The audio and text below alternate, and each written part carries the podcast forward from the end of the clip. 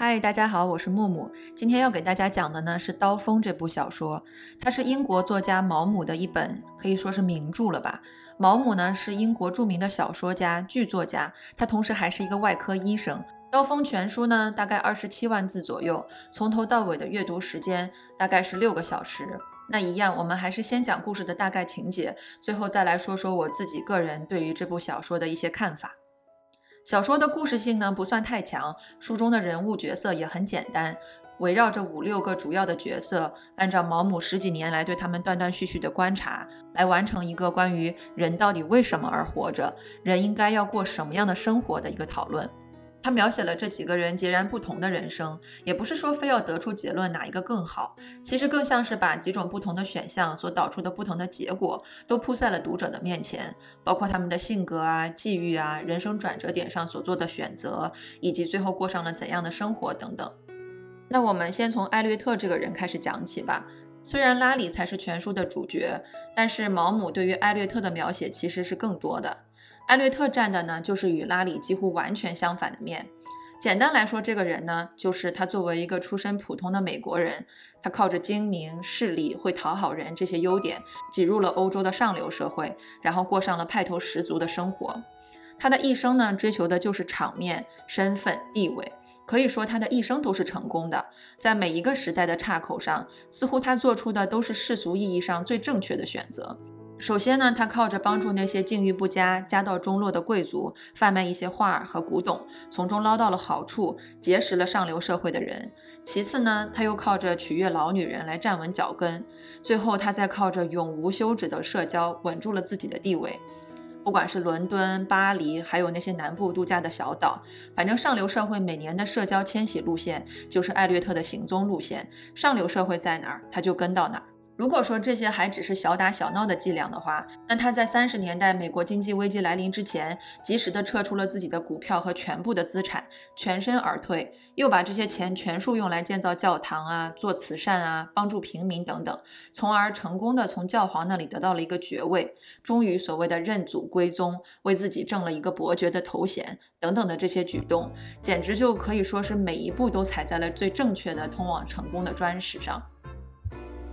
然而呢，作者不止一次地表达着对艾略特的嘲笑和讽刺，说他至死都在社交，他一心追求的最大的志愿就是社交。可悲的是呢，后来那些靠着他挤进这个圈子里的年轻人，迅速的就抛弃了他，嫌他毫无用处。他老了的时候，被他追求了一生的上流社会迅速的遗忘和抛弃，甚至在他临终之前，他连最后一张宴会的邀请卡，那都是毛姆可怜他，帮他偷来的。而他濒死的时候，都还在想着如何不失礼仪的去回复这张卡片。反正种种描写，又让人觉得他十分的可怜。作者对于艾略特的描写呢，其实是很耐人寻味的。他占了很大的篇幅，大到一度几乎让我觉得艾略特才是全书的主角。毛姆呢，似乎很不吝啬给他很多的赞赏，比如说描写他外形的时候啊，说他身材高大，仪表堂堂，穿着品味也好。说他有一副好心肠，永远都在帮助他的姐姐和外甥女。他十分看重家庭和亲情，又十分慷慨，乐于助人，等等等等。但同时呢，毛姆也毫不吝啬地表达他对艾略特这个人无尽的嘲笑，说他是个不知廉耻的势利小人，说他到处攀关系，除了对别人的社会地位感兴趣之外，他对其他的东西丝毫不会有兴趣。可是，如果说他对这个人真的全盘不认同的话，那又何必花这么多的笔墨去赘述呢？作为一个长辈呢，艾略特每一次出场，几乎都在阻止拉里一生中做的每一个决定。他是希望按照他的方式去帮助拉里，这样拉里可以跟他的外甥女伊莎贝尔结婚，然后圆满的过一辈子。艾略特和拉里呢，就是完全相反的两个人，他们两个形成了一个非常非常鲜明的对立面。拉里刚去法国的时候，艾略特还准备提携他，带他走进欧洲的上流社会。结果呢，拉里不仅拒绝了所有的宴会的邀请，甚至还不告诉他他住在哪里。反正道不同不相与谋，最终艾略特就大失所望，说烂泥扶不上墙。伊莎贝尔若是嫁给他，那真是大错特错。到这里呢，就讲到了拉里这个全书的主角。简单的总结一下拉里的一生，他在一战的时候参加了空军，然后在执行任务的时候亲眼目睹了战友的死。所以从一战回来之后就变得无所事事，既不念书也不工作，然后把身边所有的亲朋好友都得罪了个遍。他整日的泡在图书馆里读书，反正这么多年，拉里就是遍寻人生的意义而不得。他先是浪迹于法国，后来又去了德国的修道院，可是神父和基督还是不能给他提供一个满意的答案。他还去过西班牙，尝试用艺术去解惑，也无所得。反正兜兜转转，上下求索，最终他去了印度，结果竟然是从印度的费坦多不二论中找到了他的答案，甚至还有了所谓开悟的体验。这一段真的说的非常的玄乎，后面会详细的讲。但书中拉里刚出场的时候，他是跟伊莎贝尔刚刚订婚。毛姆对这个人的形容呢，就是他年轻、谦逊、友好、温文尔雅，看起来很招人喜欢。聚会的时候也不显得局促，但也不说话。能实时的表达出好奇，但是又给人一种疏离感。那从这里呢，就带出了拉里在一战期间参加空军受过伤，回来之后又休息了一年的这些背景。一开始他身边的人还理解，后来就有点不耐烦。他拒绝了格雷父亲给他提供的一个公司的职位，因为他说没有想好下一步要做什么。反正战争是对他产生了很大的影响。他只能泡在图书馆里面，不停地去阅读，读心理学啊，文学啊。他知道自己想要寻找一个东西，但他甚至都说不上来自己在寻找什么。反正听上去挺荒唐的吧？毛姆对此是这样说的：这个孩子在灵魂深处苦苦追寻某种令其困惑不解的东西。拉里也是对自己这样评价的，说：除非我对自己的一些事情有了自己的看法，否则我内心永远也不得安宁。尤其是讲到他的战友，也就是他空军里面最好的那个朋友为他而死的时候，他说：“一个小时前还是活蹦乱跳、有说有笑的人，转眼就直挺挺地躺在那里了。生活就是这样残酷，这样无情。你没办法不问自己：人活着到底是为了什么？生活到底有没有意义？还是你压根儿就控制不了自己的命运？到头来只会沦为稀里糊涂的悲剧。”最后呢，拉里决定去巴黎。按照他自己的说法，是去游荡的。其实他在巴黎每天大概八到十个小时都在看书，法文的、拉丁文的、希腊文的。总之，他做的所有的一切都是为了求知。那这些行为呢？伊莎贝尔一家人都是很反对的，包括他的妈妈路易莎、舅舅艾略特以及伊莎贝尔自己，都认为他应该去工作，不要像现在这个样子游手好闲。毕竟有工作有钱，才能有好的未来，才能谈结婚和以后的生活。那路易莎呢，在整个书中不是一个重要的人物，但她就是提到过这么几句话，说人在世上就得工作，什么活都不干，只会成为家庭的负担，对社会也毫无用处。如果他爱你，就应该为你去工作。而伊莎贝尔呢，一开始是温柔的汉悬在妈妈和拉里之间，但后来妈妈带她去法国度假，她在拉里住的破破烂烂的房子里，跟他有了一段很激烈、很长的对话，也最终导致了他们的分手。拉里跟伊莎贝尔解释说：“我想弄明白世上有没有上帝，想弄明白世上为什么会有罪恶，我想知道我的灵魂会不会不朽，是不是我死了以后一切也就结束了。”而伊莎贝尔给出的回复呢，是说几千年来人们一直都在问这些问题，如果有人答复，怕是早就找到答案了。他们进行了一段很长的争论，关于钱，关于如何生活。拉里这边，他非常热情地描述了他对他们未来的一些构思，构思的美好生活、精神生活的富足等等，还说如果伊莎贝尔想的话，他们其实也是可以攒钱去度蜜月的。但是伊莎贝尔想要的蜜月跟拉里所谓的穷游根本就是两码事儿，他一直就是在问钱，试图想要把拉里拉回现实，而拉里就是一直认为一年三千美元也可以活得很好，不妨碍他继续追求他想要追求的。伊莎贝尔觉得他太天真了，这样真的没有办法生活，到最后就谈崩了，两人分手，也解除了婚约。伊莎贝尔这个人呢？他全文从头到尾都在说，男人必须要工作，这牵扯到男人的面子问题。我们的国家还很年轻，男人有责任参加国家的活动。从书中一开始的分手到最后的结尾，伊莎贝尔一直都以为自己做出了自我牺牲，她放弃了拉里，成全他去追求他的理想。但后来毛姆点破了，他其实并不爱拉里，或者他爱，但他更爱钱。他跟拉里之间最大的矛盾就是拉里不追求钱。他追求的理想以及他想弄明白的问题，都是伊莎贝尔不感兴趣也不能够认同的。在这里呢，伊莎贝尔有一段狂妄的话，我觉得这是毛姆作为一个英国人对美国人的那种天真和狂妄的小小的嘲讽吧。原文里面，伊莎贝尔是这样说的：“说我们的世界正经历一个从未有过的美好时代，你就真的忍心待在这一潭死水的地方？欧洲要完蛋了，我们才是世界上最强大、最了不起的民族，我们将大踏步的前进，我们什么都有，你有义务参与国家的建设。”你不参加国家的建设，是因为你没有勇气承担所有美国人都在承担的责任。反正这样一段特别严肃、澎湃、煞有其事的话，在我看来是挺好笑的。但是你说伊莎贝尔真的拜金吗？或者说拜金就是错的吗？书中描写他从小的生活环境、价值观就是这个样子的，而且也说了，他就是对于拉里所追求的理想不感兴趣。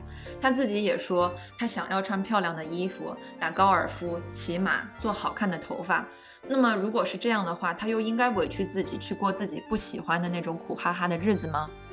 他确实有一点想法不对，就是他面对拉里内心的追求不理解，于是他追问毛姆。问说，连爱他们的人也要牺牲吗？这不明摆着是自私的行为吗？我读到这里，我心里就在想，你不也是牺牲了拉里去追求你的富贵生活了吗？这个世界上谁还不是听着自己内心的声音去做自己想做的选择呢？谁不是自私的？那又怎么好意思说谁比谁更自私呢？反正解除婚约的当年，她嫁给了格雷。那在一二十年代，美国经济快速发展的时候呢，格雷一家就靠着做证券经纪的公司挣了大把大把的钞票。格雷这个人物呢，就是一个非常非常好的现实人设。他对伊莎贝尔特别深情，对拉里又讲义气，对家庭照顾备至。那一开始呢，他被经济的增长和事业的成功冲昏了头脑，一味的激进，最后就像所有的其他人一样，在股市崩盘、经济危机到来的时候就栽了一个大跟头。他患上了严重的头痛症，但后来又在妻子的陪伴和治疗下渐渐的好转。他们呢，接受了艾略特舅舅的帮助，来到了法国散心。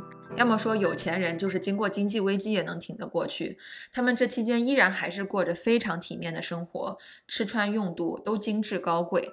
后来呢，他们在法国遇到了拉里，那个时候的拉里刚从印度回来，在那里待了五年，住在一个修行者的隐修所里面。拉里呢治好了格雷的头痛症，用一种特别神奇的类似于心理暗示的方法。但后面的主要情节就是在讲拉里和伊莎贝尔了。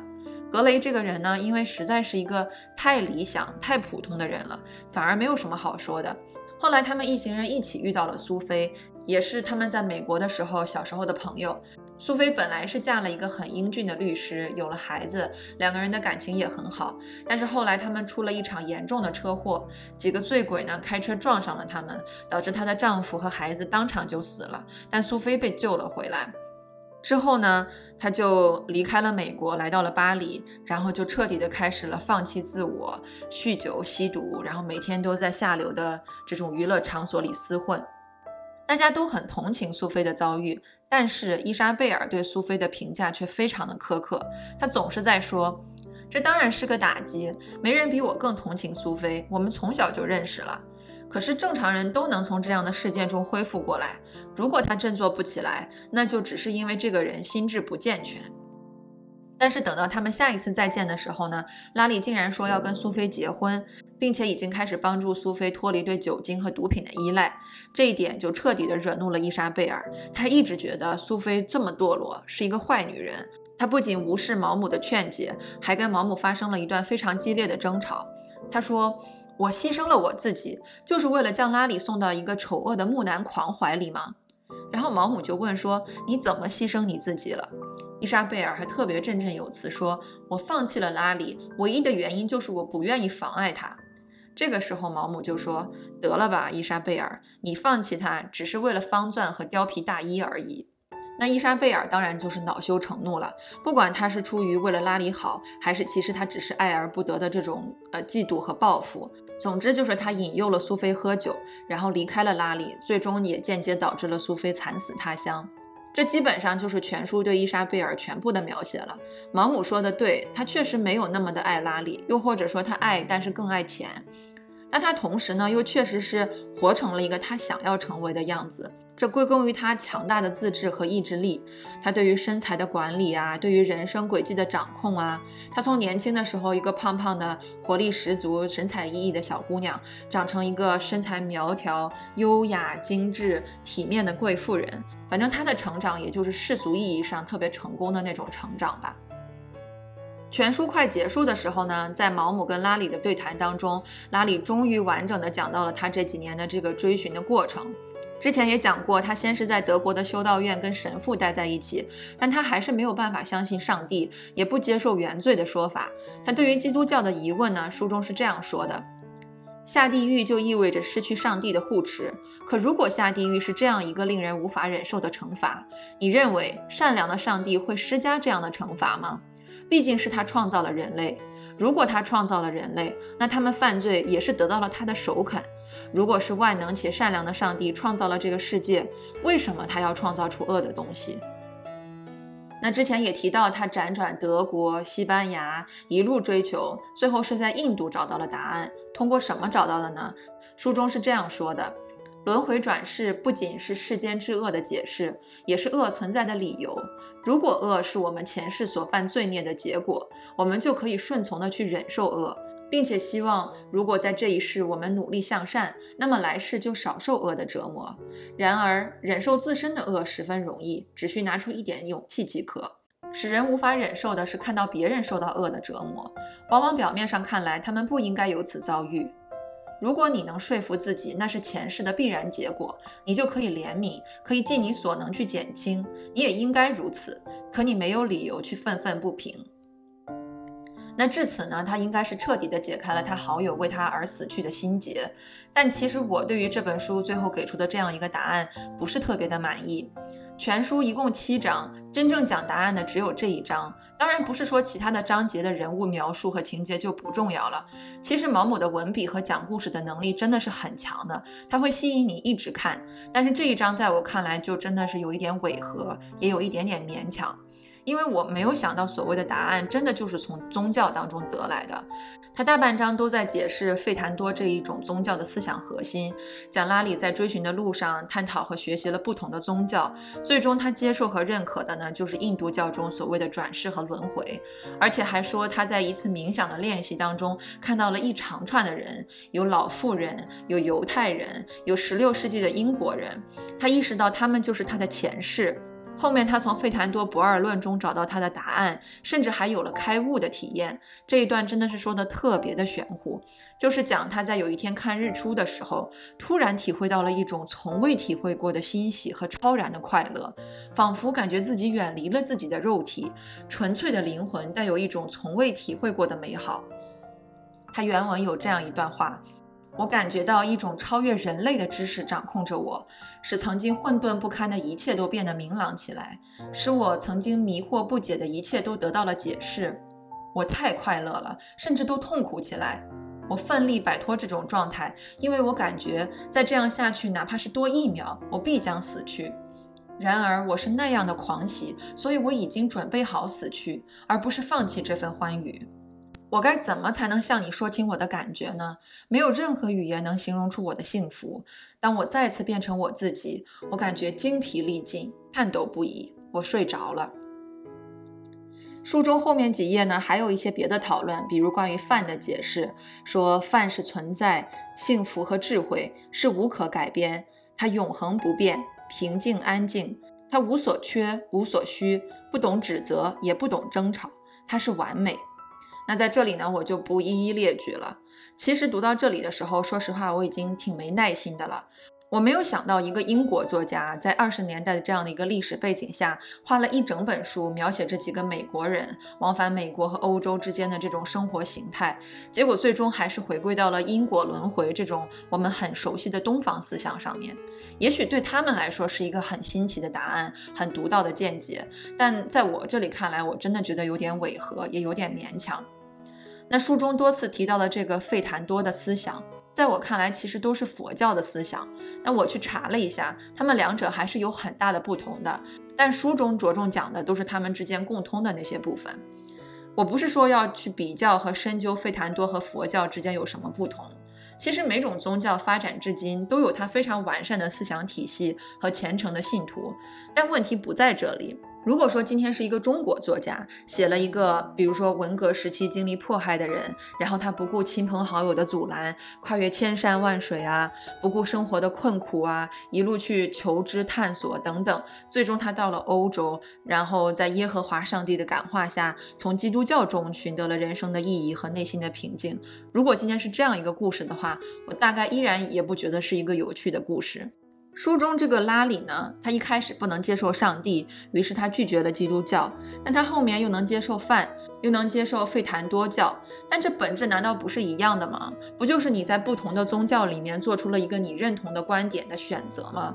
你当然可以挑一个你认同的宗教去学习，然后去寻找自我的归属感。但是对于一个纯粹读小说的人来说，在几种宗教里面挑选，然后最后用某一种具体的宗教思想作为主人公遍寻人间、苦苦追寻而得的答案，我不知道这应该说成是全书的升华呢，还是太过投机取巧了，巧的让我觉得有点浪费时间。可能是我贪心，对于毛姆选的这样一种答案，我自己是觉得有点勉强的。但既然他开头也说了，这部小说只是在叙述一个真实发生的故事，那这样一种宗教也确实给了这样一个人一直追寻的结果。所以不管怎么看，这个故事都是圆满的。毕竟，不管怎么说吧，光是有勇气去冲破这种现实的制约和束缚，去听从自己内心的困惑，然后不管不顾的去踏上这种救赎之路，而且一走就是很多很多年，这中间的这种执着和勇气，已经非常的令人钦佩。所以，至于结果，也许就没有那么重要了吧。最后呢，拉里就决定回纽约定居。那毛姆就问他想要过什么样的生活，拉里就回答了几个词：冷静、忍耐、同情。无私禁欲，那到这里全书就结束了。其实抛开他最后找到的答案，我们是否认同不说，我觉得他求索的过程还是很令人动容的。我相信我们每个人的内心深处都会时不时的出现一些困惑的声音，但大多数人都是对此选择不在意的，或者因为时间精力有限，或者没有勇气去深究。但是呢，书中描写的拉里就是一个跟我们不一样的人，他就能够去倾听自己内心的声音，能够按照自己想要的方式去生活。他是一个特立独行的人，也不在乎这个世界怎么看。那毛姆就是想要描述这样一种人，这些人最终不是疯了，就是成为传奇。自然，拉里就是成为传奇的那一个人。好了，那《刀锋》这本小说到这里就讲完了。如果你感兴趣的话，可以去看一下《刀锋》的原著。那我们下期再见吧，拜拜。